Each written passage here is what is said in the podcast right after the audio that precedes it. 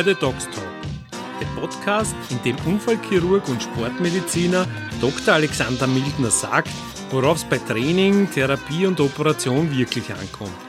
Was wem hilft, was die Trainings- und Behandlungsmethoden von heute können und was endlich für immer in der Gerüchteküche verschwinden sollte.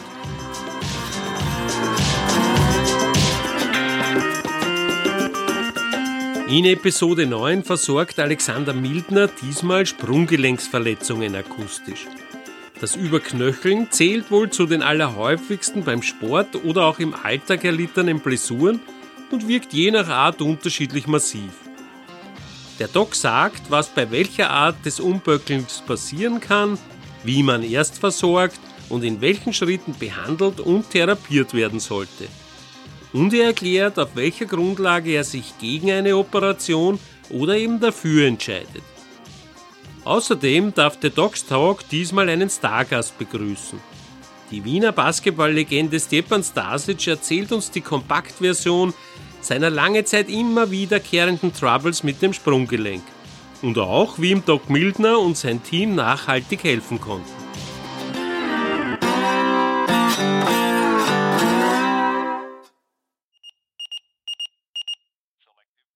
Herzlich willkommen bei meiner neuen Podcast-Folge. Heute geht es um die häufigste Sportverletzung rund ums Sprunggelenk. Was kann nun passieren? Einerseits können wir nach außen umknicken. Das wäre das sogenannte Supinationstrauma, bei dem die Bänder, die drei Bänder des Sprunggelenkes am Außenknöchel einreißen oder komplett reißen können. Andererseits gibt es auch das wesentlich seltene Pronationstrauma, bei dem wir nach innen umknicken, ist meistens eine Folge zum Beispiel von einem bösmeinenden äh, Fußballschuh des Gegners, der gegen den Außenknöchel tritt. Ursachen für das Umknicken ist aber zumeist die fehlende Trittsicherheit oder einfach ein unebener Boden oder unzureichendes Schuhwerk oder auch Ermüdung. Was ist nun die akute Therapie dagegen? Klarerweise das sogenannte Pechschema, das heißt nicht Pech gehabt, sondern Pause, Eis, Kompression und Hochlagern. Das heißt, wir wollen in den ersten Stunden kühlen, damit der Bluterguss, der hier eintritt, nicht zu stark wird. Wir wollen auch zum Beispiel mit einer elastischen Binde ähm, ein Coolpack anwickeln, um durch die Kompression die Einblutung zu verhindern. Denn je größer das Hämatom ist, umso länger dauert auch die Wiederherstellung. Die wichtigsten Schritte nun nach der Erstversorgung ist eine genaue Diagnostik. Dazu gehört vor allem das Röntgen und eine klinische Untersuchung. Das Röntgen stellt fest, ob es sich zum Beispiel einen knöchernen Ausriss eines Bandels oder überhaupt sogar vielleicht einen Knöchelbruch handelt, der vielleicht sogar operiert werden muss. Man kann dabei feststellen, ob es im Zuge von dieser Verletzung vom Sprungbein zu einer knöchernen Absprengung gekommen ist, was sogar auch ein Operationsgrund wäre. Oder ob man bei fehlender knöcherner Verletzung und reiner Bandverletzung weiter konservativ behandeln kann. Der für mich wichtigste Punkt ist die klinische Untersuchung, wo man mit einer einfachen Testung, nämlich dem Talusvorschub, feststellen kann, ob ein Sprunggelenk nun instabil ist oder nicht. Und dazu brauche ich eigentlich keine Magnetresonanz. Ja, oft erschallt der Ruf nach einer Magnetresonanz, aber diese ist bei dieser Verletzung nur dann notwendig, wenn Beschwerden über zwei bis drei Monate hinaus fortdauern, bei Belastung immer wieder zu einem Sprunggelenksproblem führen, einer Schwellung führen, dann macht es Sinn, Knorpelschäden ausschließen zu können. Und dazu gehört als Untersuchung der Wahl eben die Magnetresonanz. Bei der konservativen Therapie ist es wesentlich, rasch mit der Behandlung zu beginnen, ist es wesentlich, eine gute Ruhigstellung zu wählen, um eine möglichst frühzeitige Wiederherstellung zu garantieren. Wenn die ersten 10 bis 14 Tage bagatellisiert werden, resultiert das, dass man auch bei Bagatellsituationen immer wieder umkippt und das Sprunggelenk instabil bleibt und sich auch weiter abnützt. Wann soll man nun operieren? Neben den vorher erwähnten knöchernen Verletzungen sollte der Bandriss von ein oder zwei Bändern im Sprunggelenk nicht operiert werden, obwohl gerade in letzter Zeit wieder die Mode sozusagen erstanden ist, Bänderrisse neu zu versorgen, Bänderrisse mit neuen Implantaten operativ zu versorgen. Aber ich muss ehrlich sagen, ich habe etliche Patienten nach solchen Operationen in der Praxis gesehen, weil sie im Endeffekt wackelsteife Sprunggelenke, bewegungsunfähige Sprunggelenke hatten, die Monate brauchten, um wieder auf den ursprünglichen Level der Aktivität zurückkehren zu können. Also man richtet hier eigentlich mehr Schaden an, als man nützt. Es ist auch mittlerweile über viele, viele Studien wirklich abgesichert, dass die konservative Therapie des Bänderrisses am Sprunggelenk mit einer sogenannten Orthese bei weitem ausreichend ist, bei weitem eine ausreichende Bandstabilität auch für sportliche Aktivitäten ergibt. Die Orthese oder die Schiene des Sprunggelenkes gibt es in verschiedener Form. Normale U-förmige Schienen oder L-förmige Schienen bis zu modernen Schienen, die stufenweise Reha-Konzepte unterstützen, von kompletter Ruhigstellung bis zu dynamischen Behandlung dann im Trainingsbetrieb. Welche Schiene die richtige ist für Sie, wähle ich gerne mit Ihnen gemeinsam aus. Wichtig ist aber mit der Therapie frühzeitig zu beginnen und die Schiene konsequent zu tragen. Ein weiterer wichtiger Punkt ist, vergessen Sie nicht auf die Thrombosespritze. Denn durch die Ruhigstellung des Sprunggelenkes kann es zu einem Stillstand des Blutes in den Venen kommen und im letzten Jahr habe ich bereits drei Fälle einer Thrombose bei solchen Verletzungen, die in weiterer Folge aufgetreten sind, beobachten können. Was sind nun die wesentlichen Schritte der konservativen Therapie? Einerseits natürlich abschwellende Maßnahmen wie zum Beispiel Lymphdrainagen, allerdings frühzeitig bereits das Anlegen der Schiene, frühzeitig einsetzende Physiotherapie. Diese zielt ab, dass das Sprunggelenk möglichst bald wieder in der sagittalen, in der geraden Ebene, also das ist eine Bewegung, wie man sie vom Gas geben beim Auto kennt zum Beispiel, durchbewegt wird, dass diese Beweglichkeit möglichst schnell wiederhergestellt wird, ähm, dass verhindert wird, dass das äh, Sprunggelenk zum Beispiel auch beim Schlafen ähm, herauskippt und die Bänder so instabil werden. Denn eines ist sicher, bei einer konsequenten, korrekten Behandlung heilen die Bänder von selber ausreichend fest zusammen. Ein wesentlicher Punkt ist allerdings das Krafttraining und das Koordinationstraining, denn durch eine Rückstellung von zwei bis drei Wochen, die wir locker erreichen, denn man kann oft zwei bis drei Wochen lang nicht wirklich gut belasten, verlieren wir Muskeln, verlieren wir Trittsicherheit und das muss man wieder auftrainieren. Denn zu frühes Einsteigen mit fehlender Muskulatur, mit fehlender Trittsicherheit führt dazu, dass sich noch einmal so ein Subluxationstrauma wieder ereignet und das wollen wir eigentlich dringend verhindern. Zwischendurch jetzt zu einem Mildner Patienten, der aus der Praxis ganz genau weiß, wie wichtig eine professionelle Behandlung von Sprunggelenksverletzungen und vorbeugendes Training sind. Ein Jahr bevor seine aktive Karriere im Herbst 2019 mit 41 wegen eines Achillessehnenrisses endgültig beenden musste, wurde Stjepan Stasic ein weiteres Mal zum wertvollsten Spieler der österreichischen Basketballliga gewählt. In den vielen Jahren davor zauberte er unter anderem auch in Italien, Frankreich, Russland im rot-weiß-roten Nationalteam und bis zum Schluss beim Basketballclub Vienna, wo er heute abseits des Spielfelds mit die Fäden zieht. Unser aktuelles Thema Verletzungen im Sprunggelenk begleitet ihn, nicht untypisch für einen Basketballer, schon sein ganzes Leben und es sind Doc Mildner und sein Team, die den Zwei-Meter-Mann, aber auch die heutigen Stars seines Clubs unter anderem immer wieder fitte Beine machen. Mein Name ist Fritz Hutter und als der Docs Talk Reporter habe ich Stepan Stasic telefonisch dort erreicht, wo er noch immer am liebsten ist, in der Basketballhalle. Buongiorno. Buongiorno. Wir sprechen ja über Sprunggelenksverletzungen mit dem Alex Mildner. Das ist natürlich exponiert, das ist ja fast ein Klassiker, nicht? Sprunggelenksverletzungen im Basketball. Erzähl einmal deine Geschichte. Was ist dir da alles ja, passiert sozusagen im Knöchelbereich?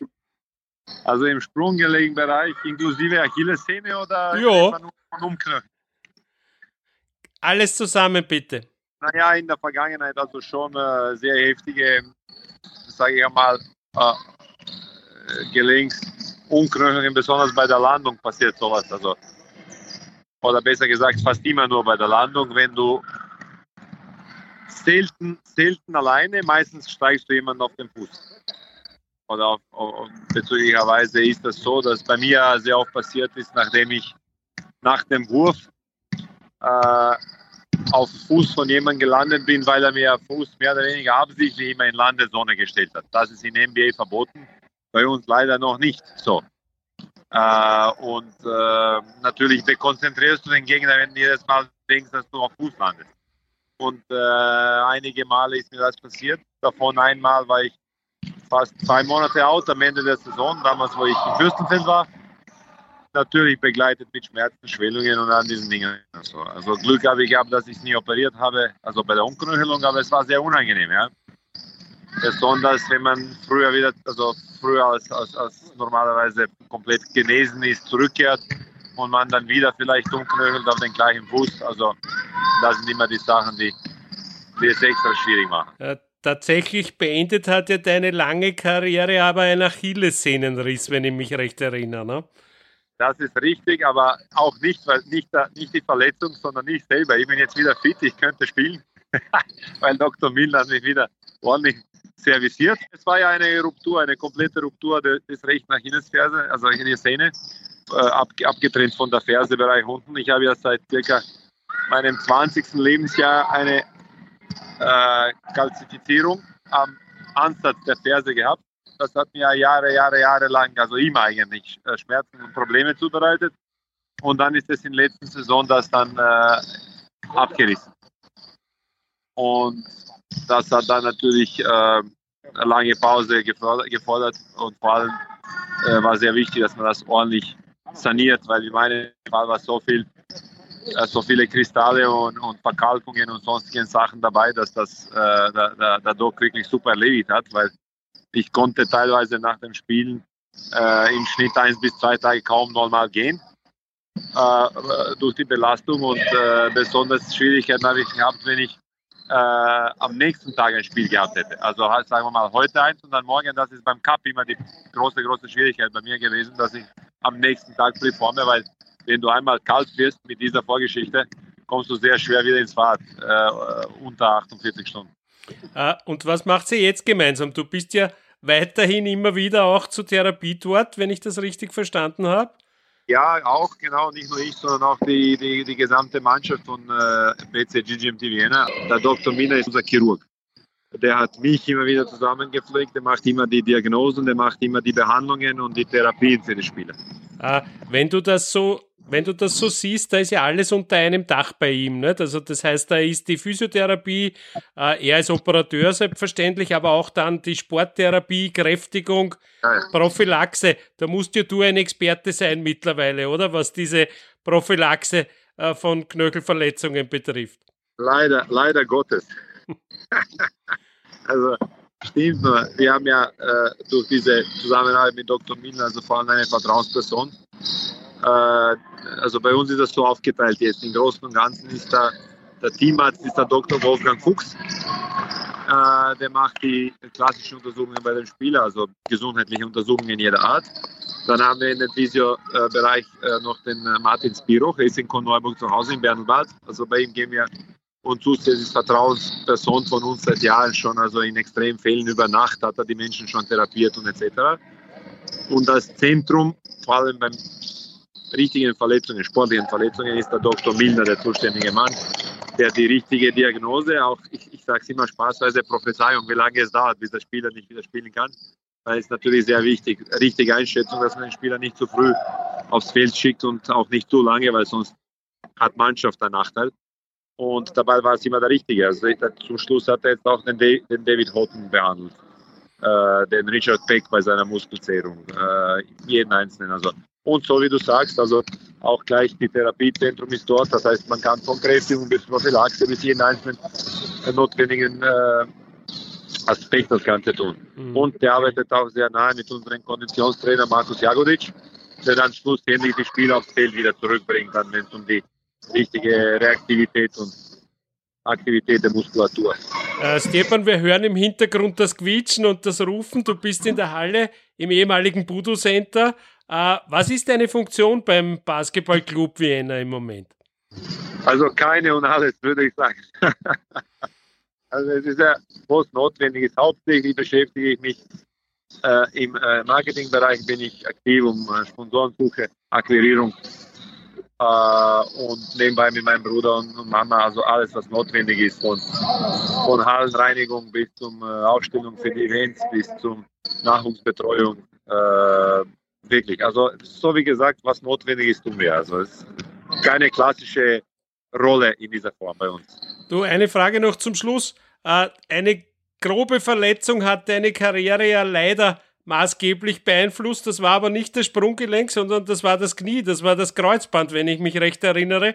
Das hat richtig. deine NBA-Karriere letztlich verhindert, wenn ich richtig, richtig also mit, mit 21 kam diese erste Verletzung, Kreuzbandriss, Meniskuseinriss. Und das Ganze hat sie dann noch zusätzlich nochmals noch viermal äh, wiederholt, also noch vier weitere Operationen am linken Knie. Das heißt, in ähm, äh, Jahr darauf Folge, wo der Meniskus saniert worden ist. Also in, in ersten, bei der ersten Verletzung war Kreuzbandriss, Meniskus-Einriss. Da, wo der Meniskus äh, teilweise äh, geschnitten worden ist, weggeschnitten worden ist, ist ein Knorpelschaden vierten Grades entstanden. Den haben wir dann auch saniert mit äh, Mikrofrakturierung, also ist super regeneriert, aber es hat mir natürlich Jahre zurückgeworfen. Danach kam äh, äh, wieder ein kleiner äh, Meniskus-Einriss, der wurde zum dritten Mal sanktioniert, beim vierten Mal noch einmal Meniskus-Einriss. das war im Jahre 2000, also im Meisterjahr. Das letzte Mal, das, vierte, das vierte Mal und das fünfte Mal war dann endgültig in der Saison 2017, 18 wo ich, wo ich äh, der älteste MVP der Liga war. Im, im, Im letzten Teil war dann so, dass ich dann im Sommer auch beim Dr. Min operiert habe und da war äh, dann wieder äh, Knorpelschaden des vierten Grades, mussten wir wieder diese Mikrofrakturierung machen und äh, das hat mir auch wieder sechs Monate genommen. Aber im Prinzip ist Knie super fit, würde man überhaupt nicht sagen, dass es sechsmal operiert worden ist. Also dank der guter Betreuung und vor allem durch gute chirurgische Qualität, die da in diesem Fall auch zum Schluss der Dr. Milner gemacht hat, äh, dass das, dass das wirklich gut ist. Somit habe ich damit keine Probleme mehr. Aber wie gesagt, durch die Karriere, die ich gehabt habe, lage mit diesen Verletzungen zu spielen, dass auf der linken Seite und gleichzeitig eine chronische Deformation von Achillessehne, also besser gesagt den Ansatz, inkludiert diese Sachen, die der bei mir, der Doktor bei mir gereinigt hat, hat gesagt, also, dass du mit dem gespielt hast, ein Monat ist schon ein Wunder, nicht 20 Jahre. Somit gesehen, also alle diese Mischung gehören aber zum, äh, zum, zum, zum, Profisport. Am Ende des Tages, jeder, der seinen Körper in irgendeiner Form, ob bei einem Sänger ist es vielleicht die Stimme, bei einem Schreiber wird vielleicht die Finger von den Kugelschreiber halten sein in den alten Ja, es ist extrem schmerzhaft. Es ist ja, das heißt, jeder hat seine, seine, seine Nachteile bei, bei langer Nutzung in dieser Form, was über 20, 30 Jahre hinausgeht. Aber wie gesagt, man muss immer schauen, dass man auch nach der Karriere in Form bleibt. Äh, Vorbeugen nicht zunimmt. Gewicht ist ein riesengroßes Faktor. Muskulatur erhält. Je, je älter man wird, muss man auf die Muskulatur mehr achten, weil das schützt uns. So wie du gesagt hast, vorher Prophylaxe, wirklich hart, schlage ich jedem vor, immer auch ein Vorbeugungstraining äh, beim, beim, beim unseren Doc zu, zu besuchen, beispielsweise für den Rücken, für verschiedene Muskulatur, Gesäßmuskulatur im Alter, äh, Oberschenkelmuskulatur, alles was die Knie, Rücken, Bauch, also Core-Training und so zusammenhält. Das ist das, was uns in dem Alter dann hoffentlich fit. Das ist ein, ein flammender Appell zum Finale gewesen und ja, den Ratschlag werden hoffentlich alle beherzigen. Dir kann ich nur empfehlen, falls du dich nochmal daran erinnern willst, Folge 2 von Doc Mildners Podcast. Da geht es um Kreuzbandriss und um die Therapieformen. Also, falls du deine eigene Geschichte nochmal nachhören willst. So gerne. So, du, bei mir kannst du eh einige Podcasts machen aufgrund der Verletzungen. Aber nun wieder zurück in die Ordination Mildner, wo der Doc über das richtige Timing beim Comeback spricht und außerdem sagt, wie ernst man Sprunggelenksverletzungen speziell bei Kindern nehmen sollte. Der Zeithorizont liegt im Profisportniveau sicherlich woanders als im ambitionierten Hobbysportniveau. Wenn man bei Profibereich ausgeht von etwa zwei bis drei Wochen bis zum Wiedereinstieg bis vier Wochen, sollte im Amateurniveau die Schiene zumindest vier Wochen Tag und Nacht getragen werden und dann weitere zwei Wochen tagsüber. Plus weiterführendes Training. Das heißt, wir sind also bis zum vollen sportlichen Wiedereinstieg oft bei zwei bis drei Monaten. Wie lässt sich nun so eine Verletzung verhindern? Aus dem, was wir in der Rehabilitation, in der Physiotherapie lernen, an Kraft- und Koordinationstraining, das ist eigentlich auch das ideale Präventionstraining. Das heißt, man muss bei der Kraft und bei der Koordination, wie beim Geld, rechtzeitig da schauen, dass man es hat, wenn man es braucht. Für den Hausgebrauch ist es nicht notwendig, sich ein komplettes Fitnessstudio anzuschaffen. Es gibt einfache Gerätschaften, wie zum Beispiel ein Wackelbrett, die ausreichend sind, um zum Beispiel darauf Kniebeugen zu trainieren. Wesentlich ist ja, einen instabilen Untergrund zu haben, auf dem man trainieren kann. Und da reicht auch oft schon eine zusammengerollte Gymnastikmatte. Ebenso häufig betroffen sind auch Kinder. Hier ist es allerdings so, dass die knorpelige, weiche Zone der Wachstumsfuge am Außenknöchel oder am Innenknöchel sehr verletzlich ist. Das heißt, bevor sich Kinder Bänder reißen, reißt hier die Wachstumsfuge auf oder zu. Kommt es hier zu einer Fehlstellung, wäre das sogar ein Grund zu operieren. Das heißt, auch im äh, Bereich der kindlichen Sprunggelenksverletzung ist eine Röntgendiagnostik zwingend erforderlich, denn es könnte sich wirklich um eine Operationsindikation handeln. Die Therapie der Wachstumsfugenverletzung am Sprunggelenk heißt Gips. Da gibt es keine moderne Schiene, keinen Sportgips oder ähnliches, sondern man muss sie wirklich ruhig stellen. Man muss der Wachstumsfuge die drei Wochen geben, wieder in korrekter Position einheilen zu können.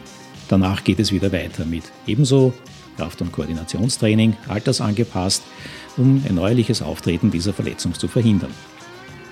Das war's zum Thema Sprunggelenk. Ich danke für eure Aufmerksamkeit und freue mich auf ein Wiederhören.